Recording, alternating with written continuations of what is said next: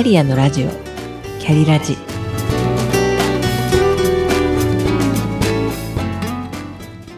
この番組は自分の中の多様性と可能性を最大限生かして輝いていきたい。そんなあなたを応援するキックカウンセリング番組です。お疲れ様です。キャリアコンサルタントの香りです。空気がすっかり秋の香りに変わりましたね。コスモスの切り花を生けて秋を感じつつも家の中ではまだ T シャツで過ごしております。皆様いかがお過ごしでしょうか？一月前の引っ越しは私の中ではすっかり過去のことになっています。この間の出来事や気づきをテーマ別にお話しできたらよかったんですが今日はそれらを紅茶にして話す雑談会とさせてください。どうぞお付き合いくださいませ。皆さんは美容院にはどれくらいの頻度で行きますか？私はショートにしているのでだいたい1ヶ月で行くんです。で今年の4月から2ヶ月ごとに3回も引っ越しを繰り返していたものですから今度引っ越すのっていう話を担当の美容師さんにしたと思ったら次に行った時にはこんなことに巻き込まれてねっていう話になりでまた次に行った時には引っ越したの。とこうこれが3回続くとさすがに驚かれなくなりました。でまたしばらく会っていない友人から連絡があった時には今何区に住んでるよねってそっちの方で会おうかなんて言ってくれたんですけれどごめん。何区と何区を経由して今何区に住んでるのってこんなやり取りを説明するのも面倒なのでメモアプリに保存しておいてコピペで伝えたりそんなことを何人かとしていました、えー、前回も就活を兼ねて実家の断捨離をした話をしましたが聞いてくれたある友人が実家のお母さんが家に入りきらない荷物をあのコンテナ型のトランクルームっていうんですかね。あれを何年も借りて入れてるんだよね。って。で今度の休みに伊勢神宮に行こうかなんて話をしてたけれどそんなの言ってる場合じゃないから家の整理に当てるわなんてこうやる気になっていました。でまた別の友人は今は住んでいない分譲マンションがあって片付けたら人に貸すこともできるけれど荷物置き場になっちゃってるって言ってましたね。えそれももったいないですよね。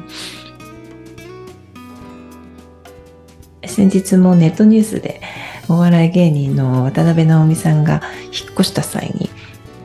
ゴミ回収業者さんに、えー、払った金額が100万だったっていうのが話題になっていましたからね。とにかくうちは物を捨てまくりました。一部は友人の外国人が運営している Facebook グループで取りに来てくれたら無料であげますって載せたら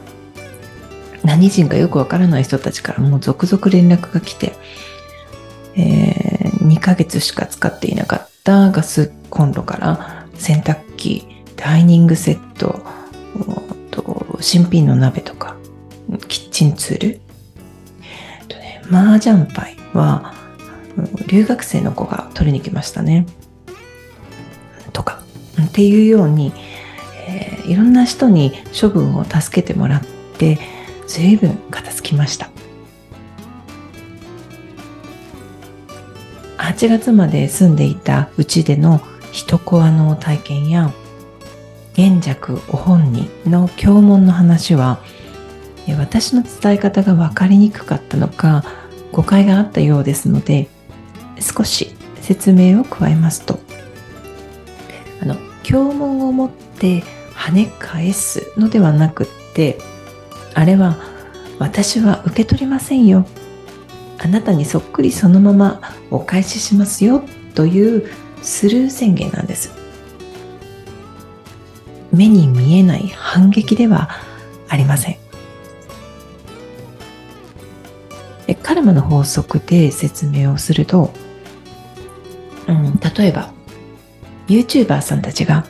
有名になるにつれてアンチコメントが増えてでそれに対して反論しているのを目にしますがそれって負の連鎖でバトルの応酬が続くだけですよね。それがスピリチュアルなんたらさんだからちょっと親と思ってしまうわけですがそれをスルーすればカルマを背負うのは批判コメントを書いたご本人だけなんですでも応戦してしまったら同じカルマをお互いに背負ってしまうことになると知っていたらスルーしませんか？いじめでも何でも誰かを攻撃したことがあちらの世界に戻った時にマイナス何ポイント扱いになるのかは細かいことは知りませんがちゃんとノートに記されているそういうシステムらしいですからこういう場合はやられたと思ったら反撃せずにスルーするのを私ならおすすめします。うん、とは言っても顔を見たこともない隣の住人に攻撃されていた2ヶ月というのは恐ろしかったですよ。恐ろしかったですけれども、うん、直接文句を言いに行くのはしたくない。でも、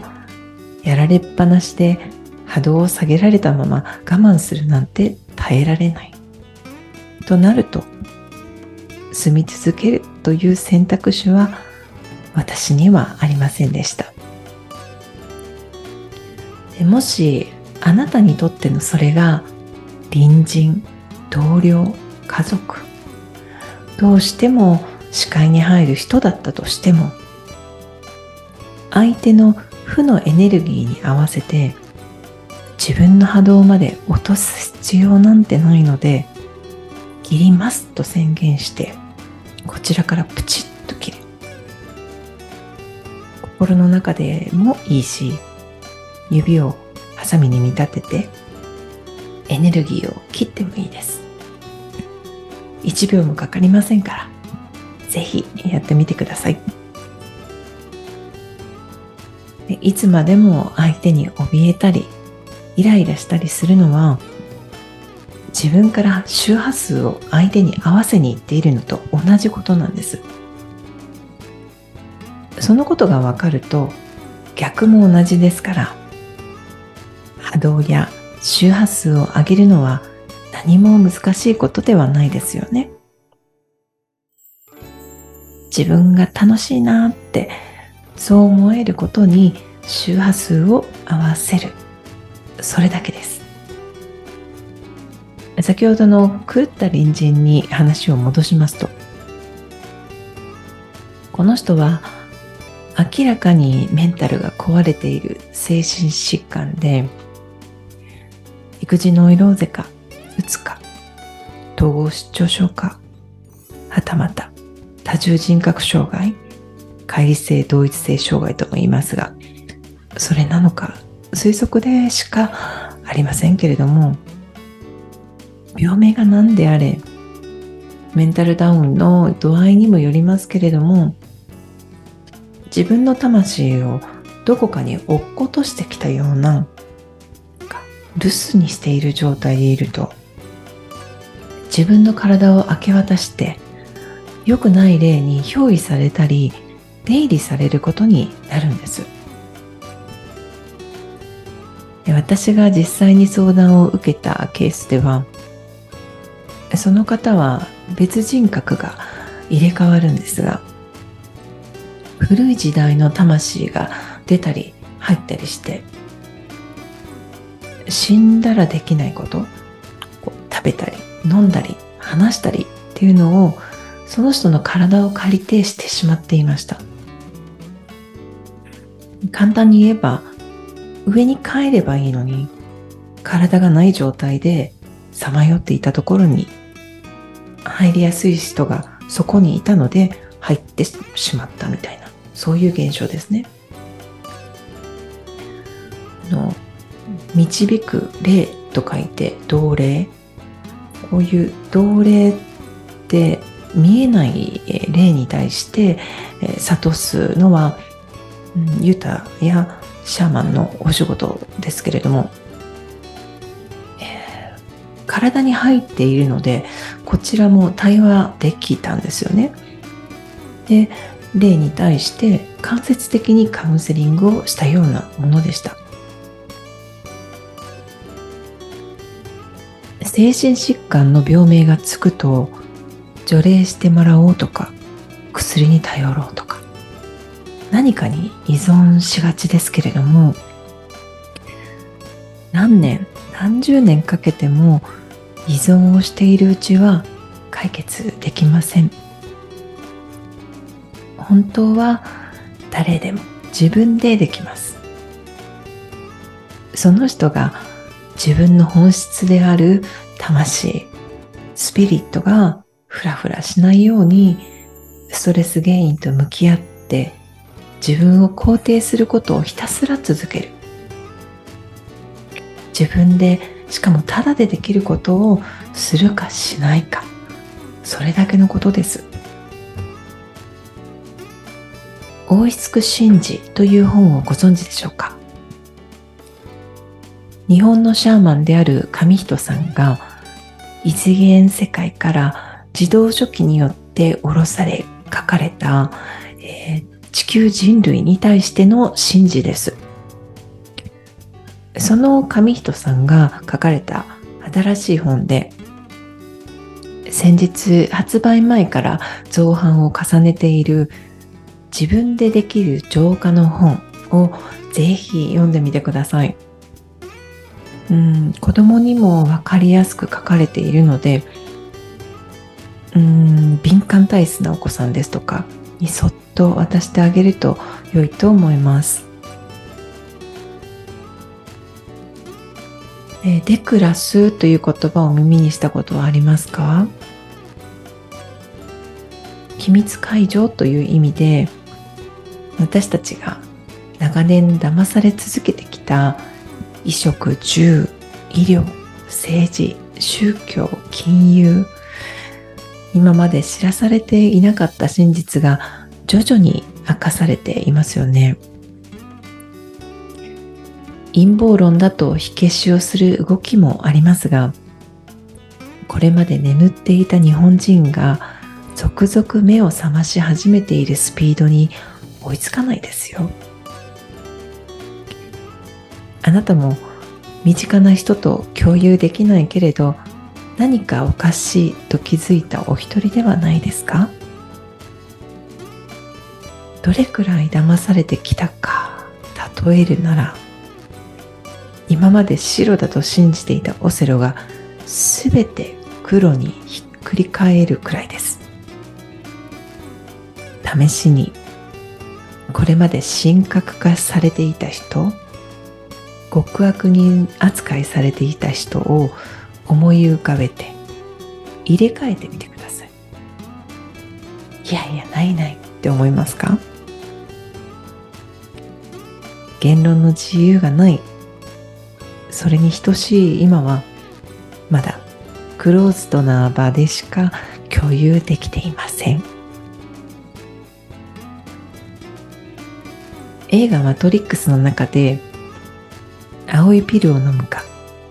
赤いピルを飲むか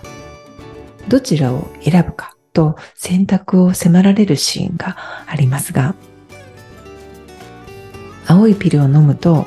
今まで通り眠ったままの人が多いマジョリティの世界。赤いピルを飲むと真実を見せられる不思議の世界です。ピルを選ばされるわけではありませんが真実を知る心の準備はできていますか？毎日何を見て何を聞いて何を口に入れ体内に入れどんな情報に触れていますか？それが良いものか本当か自分で確かめていますか？俯瞰していますか？いちいちです。テレビやメディアが先生が言っているから正しいですか？それが全て黒だったとしたらどうでしょう？オセロをひっくり返して考えてみてください。いかがだったでしょうか？えここ1ヶ月ほどで出会う人たちは宇宙と自分の魂とがつながっている完全に目覚めた人たちばかりですごく楽しかったです。以前からお会いしたいなと思っていた上人さんはじめお金のいらない国を書かれた長島隆人さん地政学の茂木誠先生などなど生でお会いして、えー、本物に触れるとこちらの魂も振動するというか話がスーッとこうまっすぐに入ってきますね。それについてはまた別の機会にお話しすることにして。今日の雑談はこれで終えようと思います。本日も最後までお聴きくださりありがとうございました。番組についてのコメントまた取り上げてほしいご相談やご質問がありましたら番組概要欄のリンクからお寄せください。それではまた。